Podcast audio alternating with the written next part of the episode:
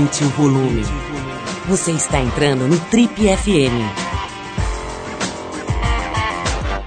Hoje a gente faz o nosso primeiro programa especial de férias, dando uma resgatada, relembrando algumas das entrevistas mais marcantes do ano de 2008. Nesse primeiro programa, o foco é esporte. A gente vai conferir alguns dos trechos mais interessantes das entrevistas que a gente fez com duas figuras ímpares do esporte nacional. Primeiro, o Rickson Grace, um dos maiores lutadores mundiais em todos os tempos. O cara é respeitado no Japão, nos Estados Unidos, na Europa inteira, no mundo inteiro. Se fala muito do mito das artes marciais, Rickson Grace. Você vai conhecer ele um pouco melhor hoje aqui. Depois vem Sócrates, não menos importante, não menos conhecido, um dos maiores craques da história do futebol brasileiro e mundial. Bom, antes das duas feras a gente abre com música e como nessa época de fim de ano todo mundo fica no clima de praia, a gente separou aqui a Tropical Hawaiian Day da dupla havaiana Cal Crater Boys. Depois dessa Tropical Hawaiian Day a gente volta com ninguém menos do que Dr. Sócrates, a eminência aqui no Trip.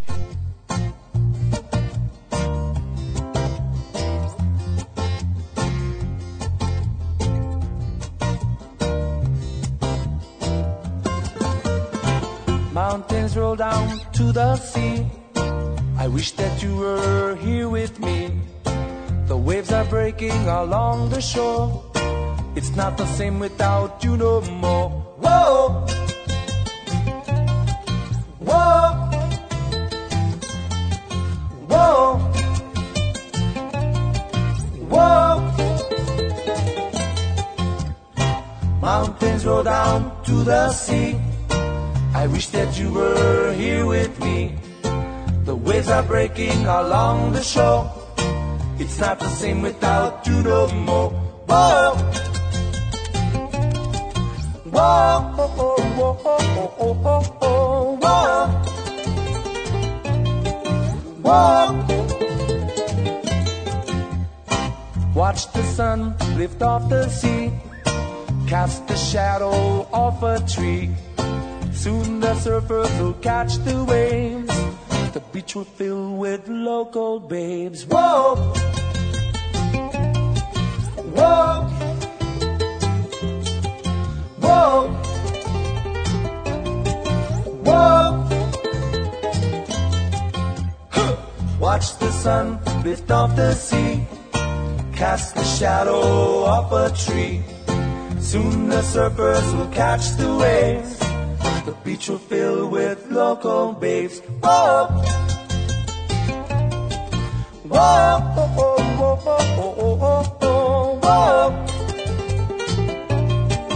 Whoa. Up above the clear blue sky, the tourist cars come driving by. Windsurfers across the bay just a tropical Hawaiian day. Whoa! Whoa! Whoa! Whoa! Up above the clear blue sky, the tourist cars come driving by. Windsurfers across the bay, just a tropical Hawaiian day.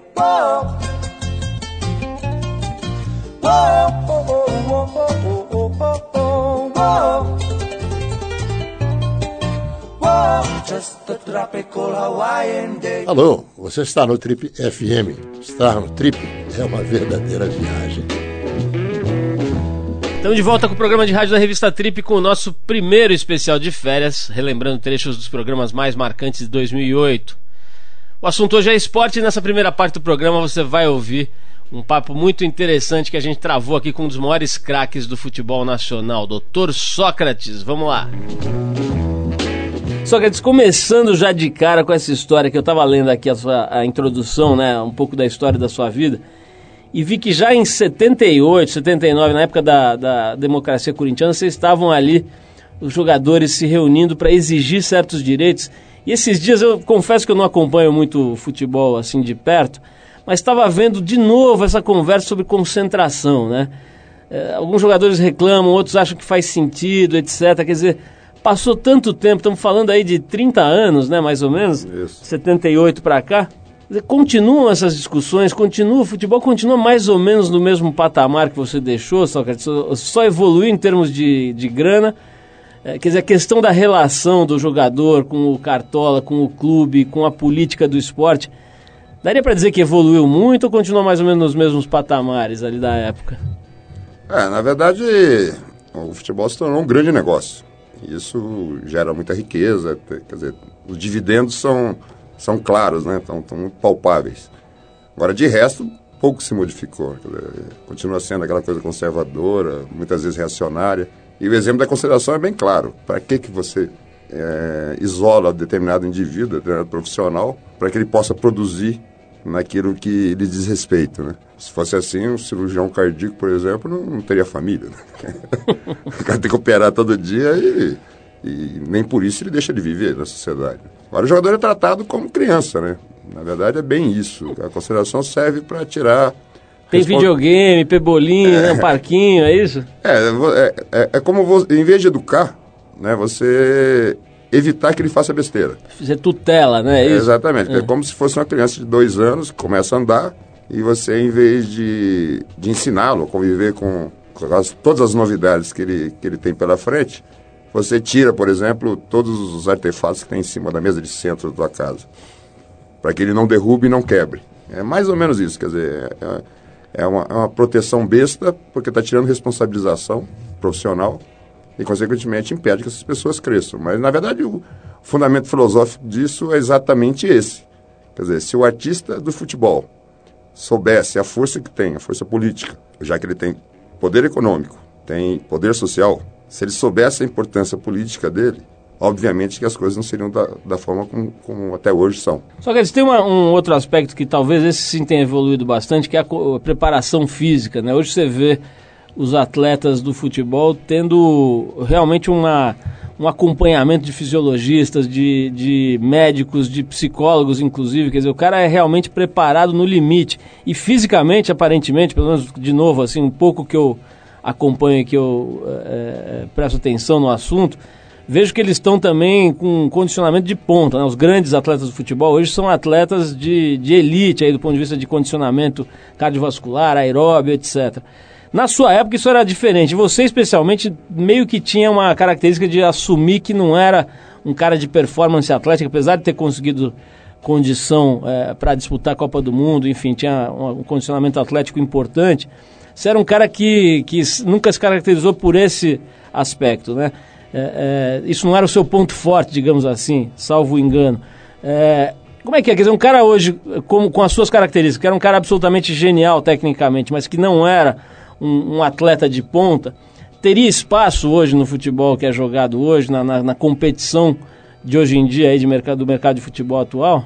É, essa questão é muito importante discutir, porque, sem dúvida alguma, a evolução física dos atletas, não só do futebol, mas atletas de forma geral, nos últimos, nos últimas, nas últimas décadas foi impressionante. Quer dizer, na verdade, é, inclusive essa é a minha área de atuação, sou médico esportivo também, fundamentalmente de fisiologia. Analisando o futebol, para termos uma ideia, em 1970, um jogador de futebol corria 4 km por jogo. Hoje ele corre, em média, 10. Quer dizer, duas vezes e meia a capacidade que tínhamos em 70.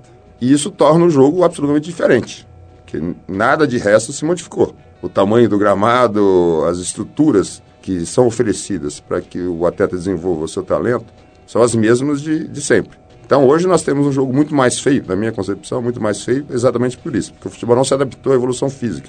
Quase todos os outros esportes modificaram-se em função disso. Quer dizer, vamos imaginar um, um atletismo uma corrida de 100 metros. Não dá para fazer mais controle manual né, do tempo. Óbvio que não dá, porque agora é milésimo Frações. de segundo uhum. para se definir um vencedor. O vôlei, por exemplo, alterou a altura da rede, porque hoje não tem mais jogador baixinho. E o futebol não mexeu em nada. Inclusive, a minha tese de, de mestrado, se ela sair um dia, é exatamente sobre esse assunto. Quer dizer, a hipótese que eu desenvolvi foi o seguinte: se nós tirarmos dois jogadores dos 11 que temos hoje, teríamos muito mais espaços, quer dizer, resgataríamos, na verdade, os espaços que tínhamos em 1970, para que o talento fosse predominante nesse tipo de esporte. Hoje não, hoje é muito mais contato físico, você vê um jogo muito mais interrompido, porque o tempo todo as pessoas estão trombando. É um jogo mais feio, porque não, não, não existe habilidade suficiente na maior parte dos atletas. E quando tem, ele não tem tempo para pensar, para criar. Então, se, se um dia eu desenvolver essa tese, eu espero, eu espero comprovar que, que a gente pode resgatar a beleza, a criatividade, né, a técnica, sem, sem exigir mais fisicamente dos atletas. O, o, só que falando em técnico, tem muita gente criticando o Dunga nesse momento, né? O cara andou sendo vaiado. O que, que você acha da performance do Dunga hoje, do time que ele está montando, das experiências que ele tem feito, da forma como ele comanda, né? Uma forma que lembra um pouco os técnicos mais antigos, autoritários, etc. Como é que é a tua opinião hoje sobre o técnico da seleção brasileira? Ah, não dá para falar sobre o trabalho dele, né? Porque teria que estar próximo, acompanhar de alguma forma para uh, visualizar né, a sua competência ou não. É, obviamente que a mídia, o público em geral, reage de acordo com os resultados que são conseguidos. E isso nem sempre é fruto de trabalho do técnico. Né? Eu, eu, eu acho que técnico, uma das frases que eu primeiro ouvi no futebol é o seguinte: o ideal é o técnico que não atrapalha, porque poucos ajudam. Na verdade, no, no, Brasil, o técnico de futebol é, um, é uma profissão até para leigos, né? Porque não existe centro de formação de treinadores no Brasil. Mas uma, um, no caso específico do Dunga, ele, ele, ele, ele errou feio, essa é uma opinião pessoal, aliás, escrevi muito sobre isso. Errou feio no primeiro gesto que ele fez como treinador. Ele colocou no banco os dois maiores jogadores do mundo, Kaká e Ronaldinho. Primeiro jogo dele, ele colocou os dois no banco. Quer dizer, quando você coloca duas figuras proeminentes naquela função como reservas, você está desqualificando todo mundo, principalmente você mesmo, porque você está agredindo o mérito. Você não pode prescindir do melhor funcionário que você tem por outro, por interesses escusos, quaisquer que sejam. Porque os dois vão, vão se sentir mal. Um porque sabe que é melhor, e o outro que entra no lugar dele mais ainda, porque ele fica constrangido, né? Pô, como é que eu estou jogando no lugar de um cara que é muito menor que eu? Então, o primeiro gesto que ele fez na seleção brasileira já, já deu o futuro dele. Quer dizer, não vai muito longe.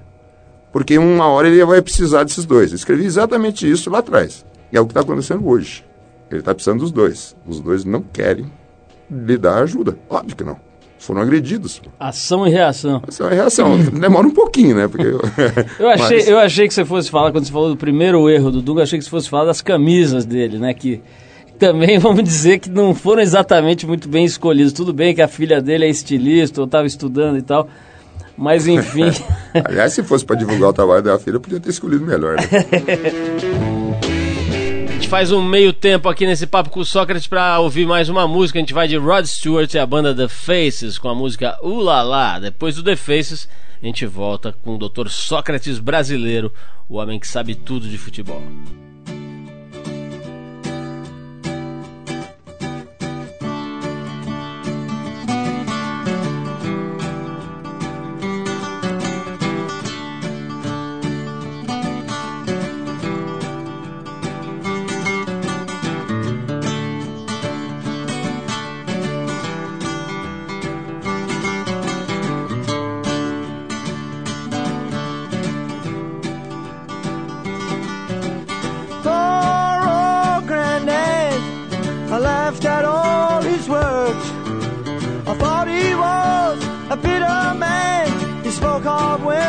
ways. They trap you and they use you before you even know. For love is blind and your thoughts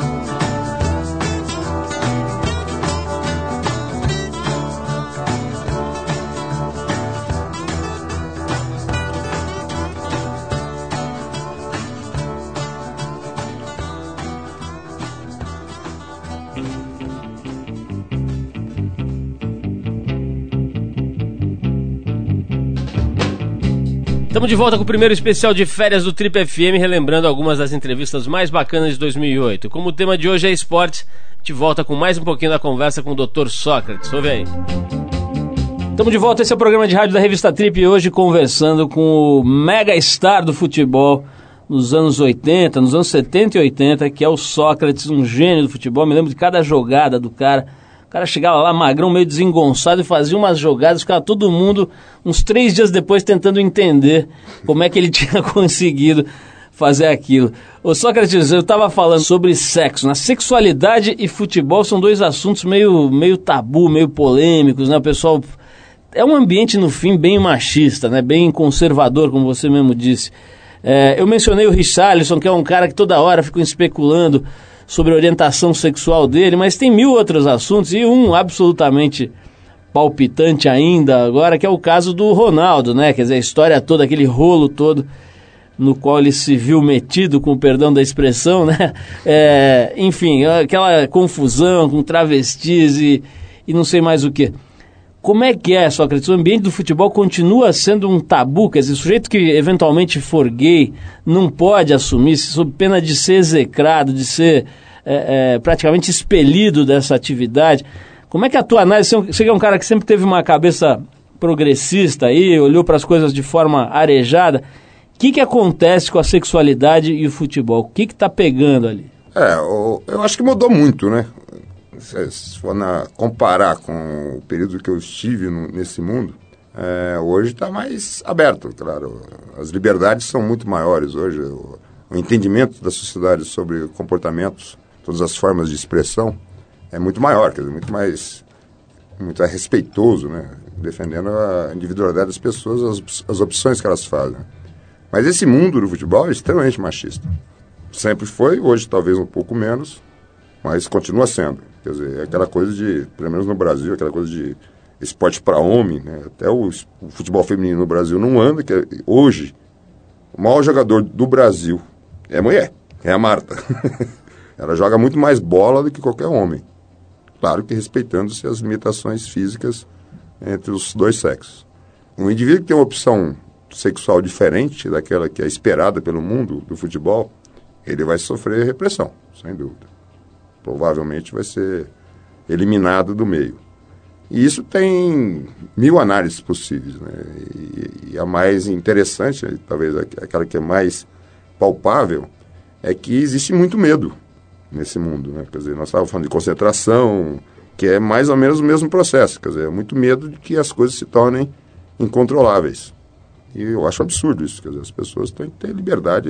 Uma coisa não tem nada a ver com a outra. É, vamos falar sobre um outro tipo de, de assunto que também está sendo muito falado e tal, é, que é a eventual Copa do Mundo de 2014 no Brasil. Né? A gente sabe que o Brasil tem um dirigente de futebol no cargo há 20 anos aproximadamente, que é o Ricardo Teixeira, né? uma figura também bastante controvertida.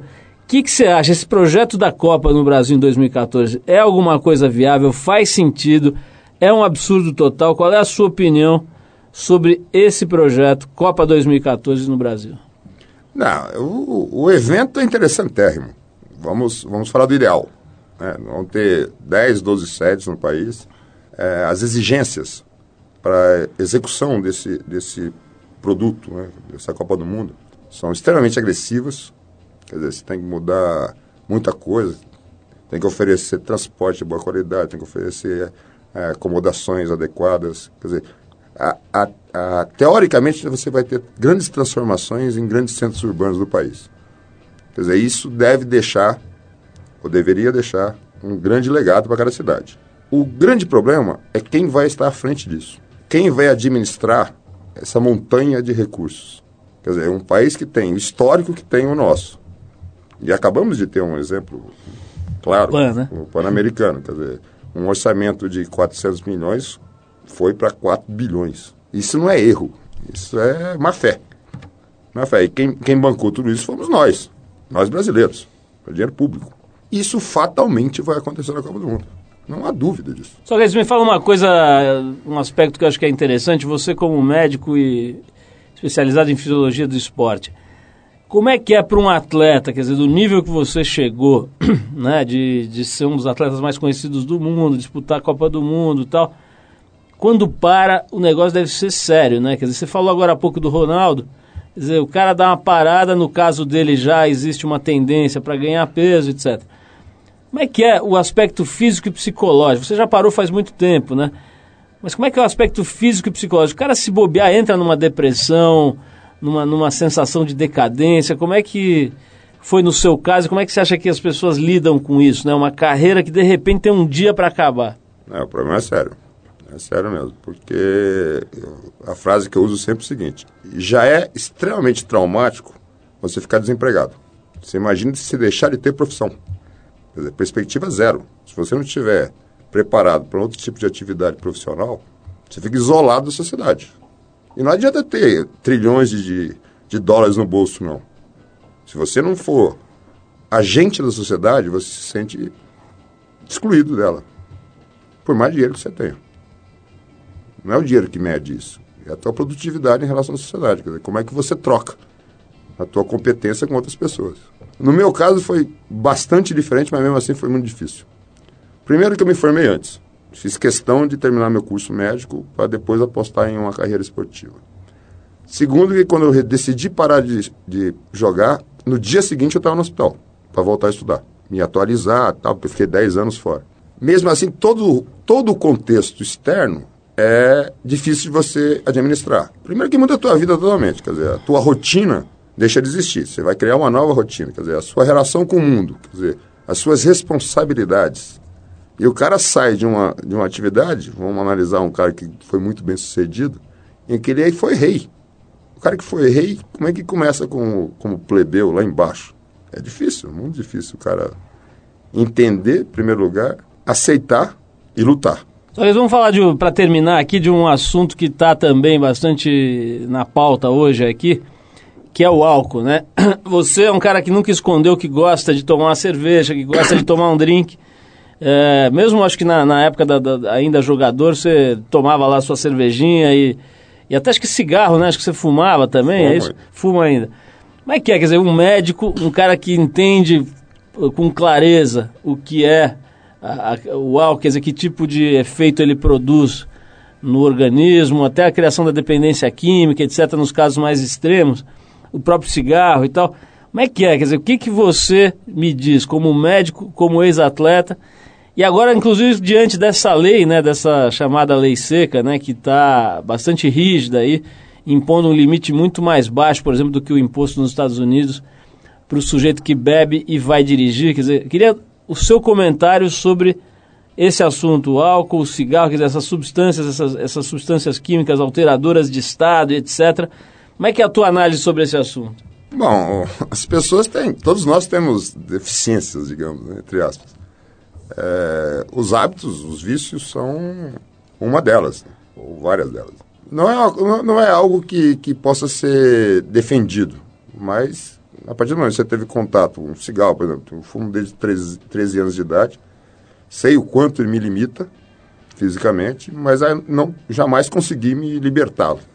Cerveja é uma, uma farra para mim, é uma, eu, eu, uso o argumento de que, por ser muito tímido, uso a cerveja como forma de me libertar dessa timidez e poder conviver de forma mais agradável com o mundo que me cerca. Em relação a essa lei, quer dizer, é óbvio que existem estatísticas claras de que a bebida, quer dizer, consumida por pessoas que não têm capacidade de absorção adequada, que não sabem conviver com ela, pode provocar danos sérios a terceiros. Agora, uma das coisas que eu sempre levanto a questão é o seguinte: se isso só existe porque nós somos incapazes de punir aqueles que não sabem administrar esse consumo. Então, todos nós que acreditamos que temos competência para saber até onde é o nosso limite, somos tratados da mesma forma que alguém que não tem nenhuma consciência disso. Eu vejo de uma forma genérica, não só em relação a esse fato, quer dizer, as pessoas que fazem atos agressivos da sociedade têm que ser punidas. Agora, eu acredito que é o seguinte: nós temos que ser responsáveis pelos nossos atos e não sermos condenados por aquilo que jamais fizemos. É isso, a gente relembrou aqui essa conversa com o Dr. Sócrates, um dos maiores craques do futebol brasileiro em todos os tempos. Daqui a pouquinho mais esporte agora, um pouco mais pesado. A gente volta com outra figura especial que é o Rickson Grace, um dos maiores lutadores de todos os tempos no mundo, falando com a gente por aqui. Mas antes a gente abre espaço para mais uma música que é do Chico Buarque. Durante o regime militar, ele foi um dos artistas mais ativos na luta pela democratização do país. Exilado e com letras censuradas dezenas de vezes, ele chegou a adotar um pseudônimo para burlar o regime. Sob a alcunha de Julinho de Adelaide, compôs três músicas, entre elas Jorge Maravilha, de 74, que você escuta agora. Depois de Jorge Maravilha, a gente volta com Rickson Grace. Nada como um tempo após um contratempo pro meu coração e não vale a pena ficar, apenas ficar, chorando, resmungando até quando, não, não. E como já dizia Jorge Maravilha, prenhe de razão, mas vale uma filha na mão do que dois pais voando. Você não gosta de mim, mas sua filha gosta. Você não gosta de mim, mas sua filha gosta. Ela gosta do tango, do dengo, do mengo, domingo e de cosca. Ela pega e me pisca, me lisca, me tisca, me arrisca e me enrosca. Você não gosta de mim, mas sua filha gosta. Você não gosta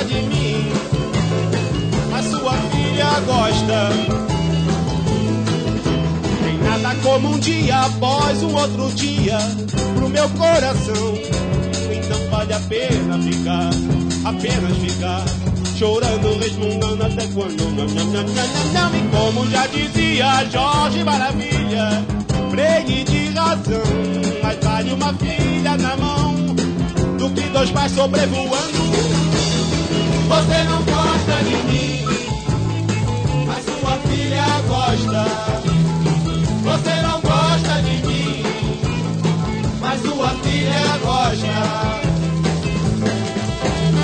Você não gosta de mim, mas sua filha gosta.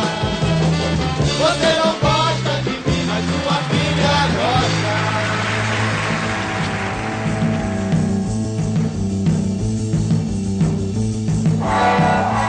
Estamos de volta com o programa de rádio da revista Trip nesse primeiro especial de férias que tem o tema esportes. E agora você vai relembrar ou ouvir pela primeira vez, se for o caso, o, o entrevista, o papo que a gente manteve aqui com um dos mais importantes lutadores de todos os tempos, nas chamadas Mixed Martial Arts, Rickson Grace, com a gente. Ouve aí. Ô Rickson, é, é, tem uma coisa que eu acho, você me corrija se eu estiver errado, mas acompanhando o esporte há muitos anos, e também sempre um curioso aí pelo universo das, das lutas. Eu tive a impressão, quando você saiu do Brasil, eu tive a impressão que você fez. Que você é, é, teve um grande acerto, né? Porque naquela ocasião tinha toda uma pressão, toda uma, uma, uma admiração que se transformava num tipo de pressão em torno de você. Quer dizer, você era, sem dúvida, o grande ícone do jiu-jitsu brasileiro. É, acho que continua sendo, mas enfim, naquela época era uma coisa muito forte em cima do cara que era o state of the art, né? O cara que sabia mais daquela modalidade. Então virava uma verdadeira febre ali em torno de você. Eu tive a impressão, não sei se eu estou certo, de que você se afastar disso e ir para a América, ali um campo onde o esporte é tratado talvez de uma forma mais profissional, tenha sido um grande acerto. Você se distanciou dessa idolatria, dessa coisa meio quente aqui do Brasil e foi procurar um campo um pouco mais profissional para se desenvolver. Faz sentido essa minha observação? É, quase, porque eu nunca cheguei a ver o, o, o afastamento do Brasil como uma necessidade. Eu senti que, sim, uma necessidade de expansão do esporte. Eu, acho, eu vi numa determinada altura que eu não tinha, nem como esportista, nem como profissional de luta, nem como, como entendeu? Para atender as minhas necessidades, uma maneira de expansão. O esporte aqui, muito muito bem reconhecido pelos admiradores, não tinha nenhum suporte profissional, nenhuma estrutura que acompanhasse o crescimento. Foi aí que eu tentei, acompanhando meu irmão Rorion, que já morava nos Estados Unidos, ampliar esse, esse, esse, essa visibilidade a nível de que profissionalmente houvesse, houvesse um reconhecimento maior, entendeu? Rickson, tem uma, uma essa, essa, idolatria que eu mencionei continua. Eu tenho visto aí na internet, nos próprios TVs por assinatura, né, canais dedicados inteiramente à luta, e sempre que o seu nome aparece, aparece cercado de uma aura ali de idolatria, de pô, o cara é o faixa preta, o cara que conhece uh, as lutas em geral e, e, obviamente, especificamente, o chamado Brazilian Jiu-Jitsu. Mas tem também, a hora que você começa a pesquisar sobre o seu nome, por exemplo, você entra no YouTube você puxa aqueles vídeos, por exemplo, tem um vídeo clássico, né, que é de uma briga de praia ali, que você aparece ali, moleque ainda, né, acho que devia ter, sei lá, 18, 19 anos, e, e entra numa, num confronto ali com um cara bem grande, acho que era um cara lá da luta livre, Exatamente. etc. É, isso, como é que você vê isso, esse momento da tua vida em que rolava esse tipo de coisa? Eu sei que isso pertence aí ao passado, mas eu queria que você traçasse um paralelo, quer dizer, mostrando assim, como é que a tua vida evolui e o que que aquele episódio, que é um episódio que está aí na, na, circulando, que as pessoas sempre comentam, o que, que aquilo representa hoje para você? É, é, muito interessante o paralelo que existe entre o jiu-jitsu e a chamada, uh, vamos dizer assim, brutalidade e violência, né? Uh, uma atitude dessa que houve, que muitas pessoas mencionam como uma coisa que eu fui na praia e bati no cara. Hoje, inclusive, o Hugo Duarte é meu amigo. E esse confronto foi uma coisa que, muito embora tenha sido na praia, num, numa coisa pública e sem marcar, foi um, um encontro de cavalheiros, entendeu? A gente, nós dois fomos para resolver um problema que estava, entendeu, meio... Como se fosse um duelo na Exatamente, uma coisa honrosa que a gente chegou, brigou, saiu na mão, felizmente eu levei a melhor, mas a gente se cumprimentou e acabou ali, foi uma coisa de, de honra. Mas o esporte do jiu-jitsu sempre se baseou em, em aumentar o, o potencial do ser humano. Ele tem que aprender a se tornar mais confiante e, com essa confiança, se tornar mais ponderativo, aprender mais a, a controlar as suas próprias emoções. Então, quando se vê um lutador de jiu-jitsu vencendo um, um, outro praticante de lutas, um outro profissional, isso estabelece a superioridade do esporte. Mas a violência a, simplesmente a brutalidade de brigar na rua, o que seja, é uma coisa que não tem nada a ver com o esporte, é a violência gratuita. Então, nessa fase, eu, eu, eu tive que explorar essa situação de rua para implementar a eficiência do jiu-jitsu. O que hoje em dia não cabe mais. Hoje em dia são, são, são confrontos profissionais feitos num, num, numa, numa arena de MMA que não existia na época, era e, e, e, o próprio conceito do MMA veio do, do Ultimate Fight Championship, que era um confronto entre estilos. Né? O começo era o jiu-jitsu contra o karatê, contra o boxe, contra a capoeira, o que fosse. Naquele tempo, era importante essa estabilidade, de, essa, é, é, estabelecer esse, esse critério de o melhor vai vencer, não seja, seja onde for. Hoje em dia, a gente luta no ringue com os mesmos critérios, mas com uma, um suporte esportivo e profissional muito maior.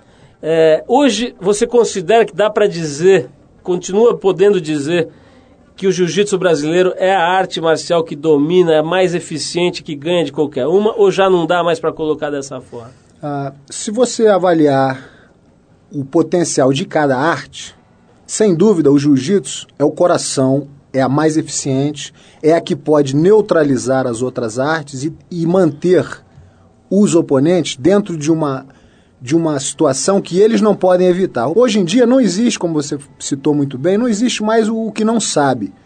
O cara que vem de uma linha de boxing ou kickboxing, ele aprende o chão, aprende o wrestling, aprende todas as coisas para compor. Hoje em dia, o esporte do MMA é uma, uma sucessão, não existe mais um estilo de luta que é representado. Todos os lutadores, eles existe um cross-training que todo lutador de, de mixed martial arts é obrigado a fazer. No caso mais específico da superioridade do jiu-jitsu sobre as outras artes marciais, eu acredito que, sem dúvida nenhuma, se você tiver de escolher uma arte, só pode ser a do jiu-jitsu, porque mal ou bem você se conseguir agarrar o sujeito, ele está perdido, entendeu? Então, continuo eu acreditando que o jiu-jitsu é definitivamente a mais eficiente e a melhor.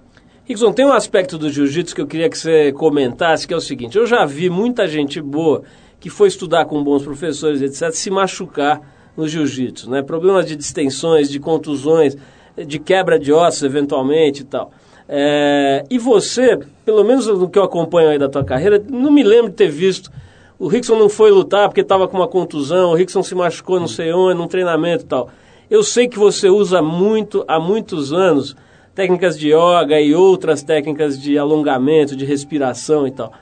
Como é que é essa história? Jiu-jitsu é uma arte difícil que machuca muito, nesse sentido, que é difícil nesse sentido de, de é, é, provocar lesões, ou depende do aluno, depende do professor?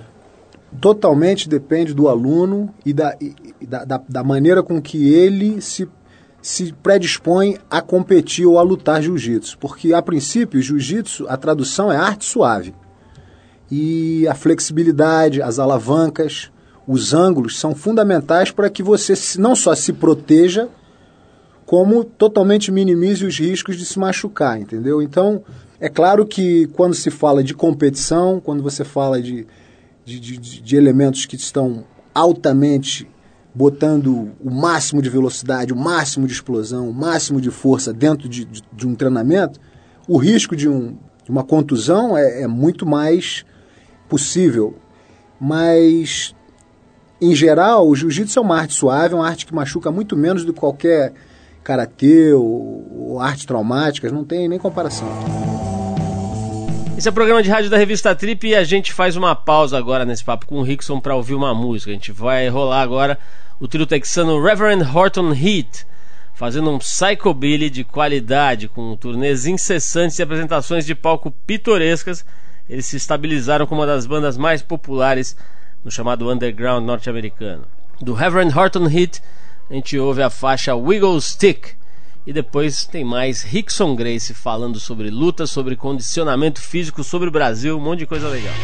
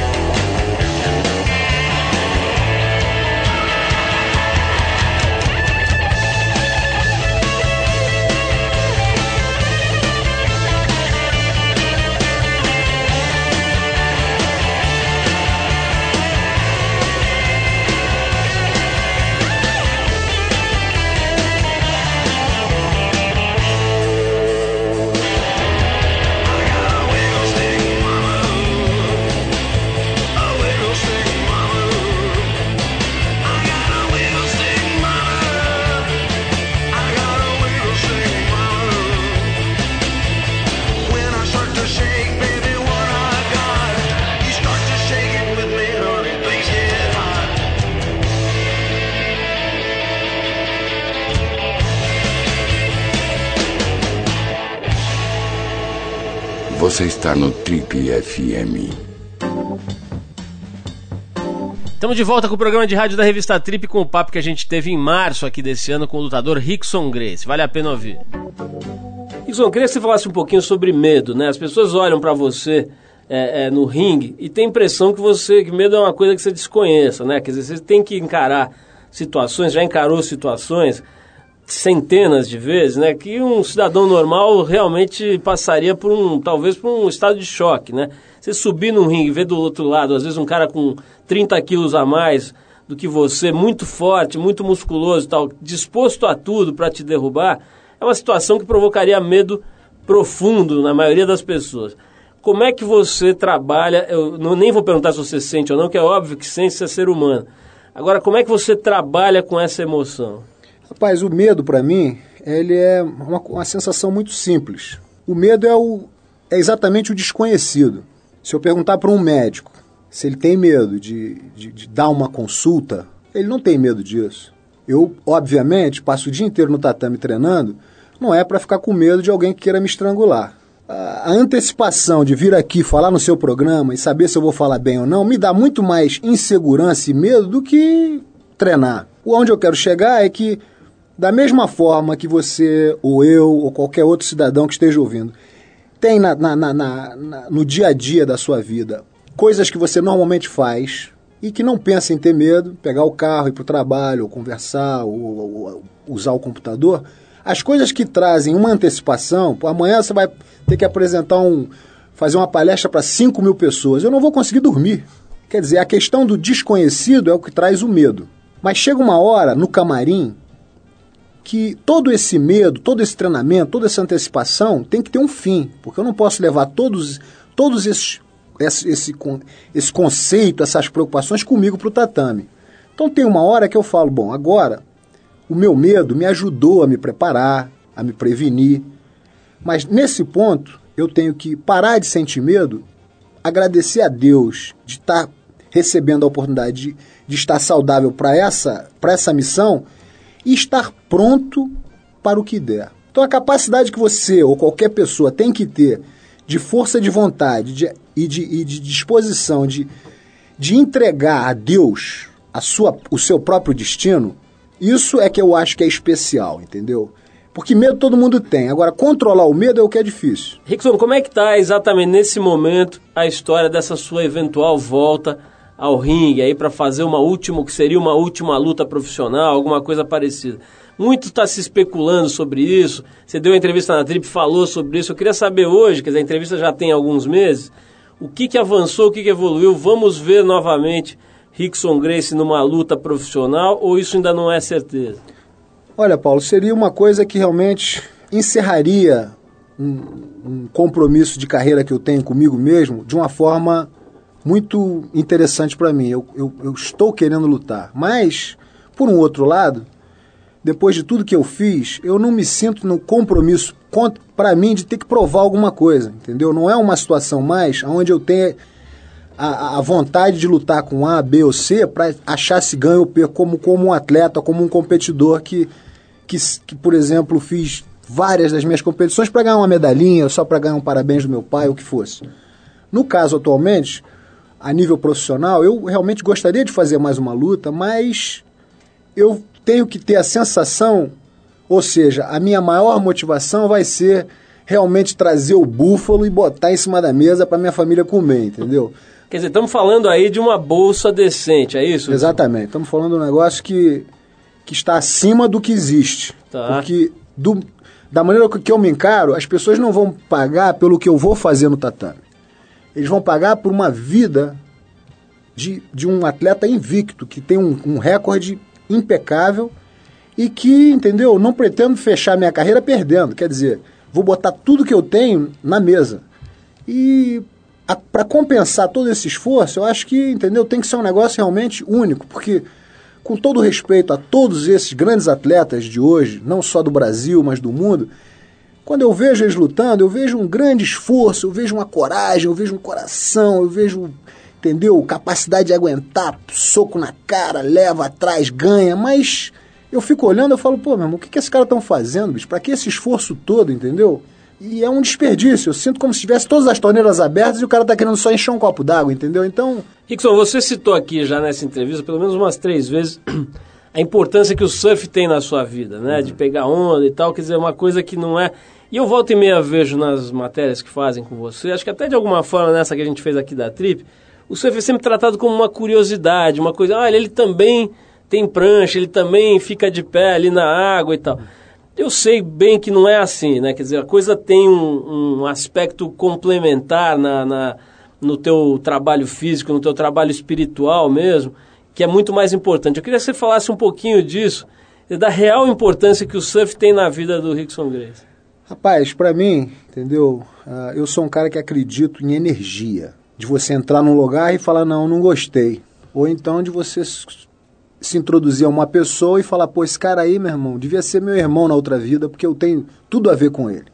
Em termos de energia, não existe nenhum polo eletromagnético maior do que o mar, entendeu? Então, para mim, o mar sempre foi um equalizador. O surf, para mim, é como eu gostaria que o jiu-jitsu, se você fosse meu aluno, fosse para você, entendeu? É um prazer, uma coisa que você descobre dentro de você a lidar com o seu medo, com a sua antecipação, aprender a respirar, aprender a a entender o movimento do oceano. É tudo uma ligação que você tem que se, se adaptar, você não pode nadar contra a corrente, você tem que sentir o movimento. Toda essa sensibilidade é um aumento de percepção e de, e de, e de confiança e de, e de conexão com o que está em volta de você, que está vivo, está se mexendo, está. Entendeu? Então, essa, essa, essa espiritualidade que existe no contato com o oceano é, para mim, o, o highlight do negócio. Rickson, tem, eh, você falou agora há pouco, a gente falando aqui sobre o Marcelo Bering, a gente mencionou a questão da droga, né, que para ele foi determinante aí nessa, nessa é, prematura e infeliz morte dele. É. É, não dá para não deixar, eu sei que você não é um assunto que você gosta de falar, mas não dá para não falar da morte do Ryan, né? Quer dizer, um negócio que foi capa de todos os jornais, teve visibilidade fortíssima na televisão, porque é um membro de uma família que faz parte da história aí do país, é um ícone e etc. E foi também uma morte muito confusa, muito tensa, muito é, é, lamentável, enfim, né? Eu queria saber, agora que a coisa já passou, que, que sabe, passou o calor daquela, daquela confusão toda, como é que você vê, como é que você lamenta, como é que você enxerga esse episódio triste aí da, da morte do Ryan Grace? Rapaz, é impressionante, porque com toda aquela com aquela capa de, de, de pitbull, de, de, de, gladiador, de guerreiro, de, de maluquinho, o Ryan ele tem um coração, era um moleque tão bom, entendeu? De, de tirar a camisa para te dar se você tivesse com frio. É uma coisa impressionante o coração e a bondade que ele tinha, entendeu? Mas, ao mesmo tempo, confuso, dentro das perspectivas de, de, de como se relacionar com as pessoas, de como o, o que é que ele realmente queria na vida, quais eram os gols. Se você, se você me perguntar o que, que o Ryan tinha de ambição, eu não sei. Eu não sei se ele queria ser um campeão de vale tudo, se ele queria ser, entendeu? Simplesmente estar fora do juiz. É difícil dizer, mas era um garoto muito bom, confuso e que por falta de alguma coisa faltou o controle para que ele, mesmo que tivesse de lidar com drogas ou com qualquer tipo de erro que ele faltou o controle. E quando você não tem controle, você fica mais ou menos, entendeu, entregue a determinações que você não pode nem concluir, né? Então, por exemplo, essa a partida do Ryan foi talvez um dos únicos momentos que ele não deveria ter ido. Porque eu acho que foi negligência médica, foi o médico que matou o Ryan, não foi exatamente o Ryan que se matou entendeu? Fez uma besteira. Então, fez várias coisas que poderia ter sido razões para ele ter morrido 20 vezes, mas dessa vez foi totalmente negligência médica. Quer dizer, fica confuso saber o que é certo, o que é errado. Eu simplesmente vou ter saudade a minha vida toda dos momentos que a gente part... que a gente treinou junto, que a gente tirou onda junto, mas Deus escreve às vezes certo por linhas tortas, né? Então a gente não pode entrar nesse mérito de que o que aconteceu, simplesmente eu sinto a falta dele. Bom, a gente resgatou essa conversa com o Rickson Grace aqui no Trip e a gente encerra essa entrevista com o Rickson tocando uma música em homenagem a ele. Vamos com Hércules de Aaron Neville e depois a gente volta com algumas dicas para o fim de semana no Boletim do Fim. Lembrando que na semana que vem Tem mais um especial de fim de ano aqui no Trip e o tema vai ser cinema. Fica atento. Vamos então com Aaron Neville e a faixa Hercules.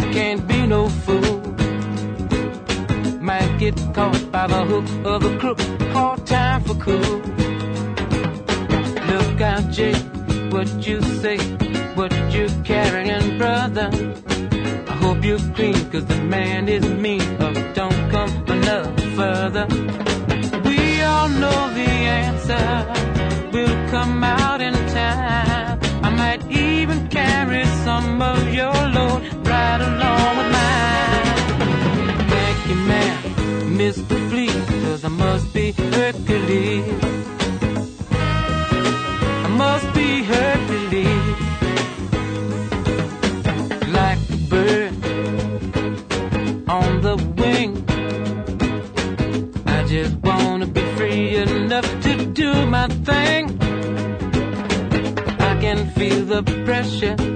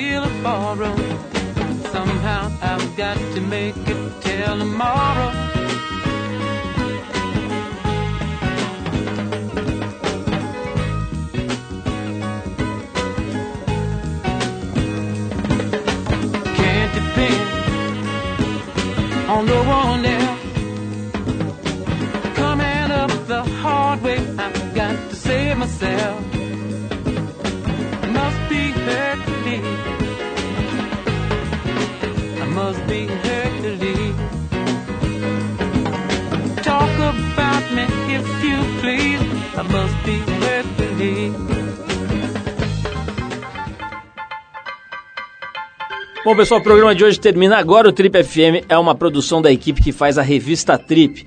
A apresentação é de Paulo Lima, participação excepcional de Arthur Veríssimo, coordenação de Endrigo Kiribras, produção e edição Alexandre Potashev, trabalhos técnicos Marco Pauliello.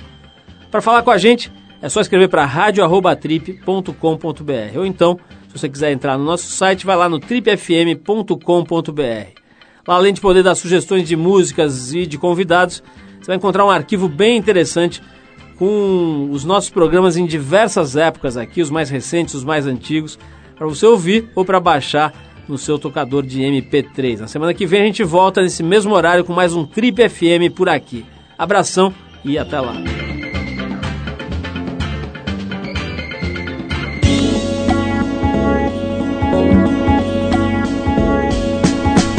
Você ouviu Trip FM.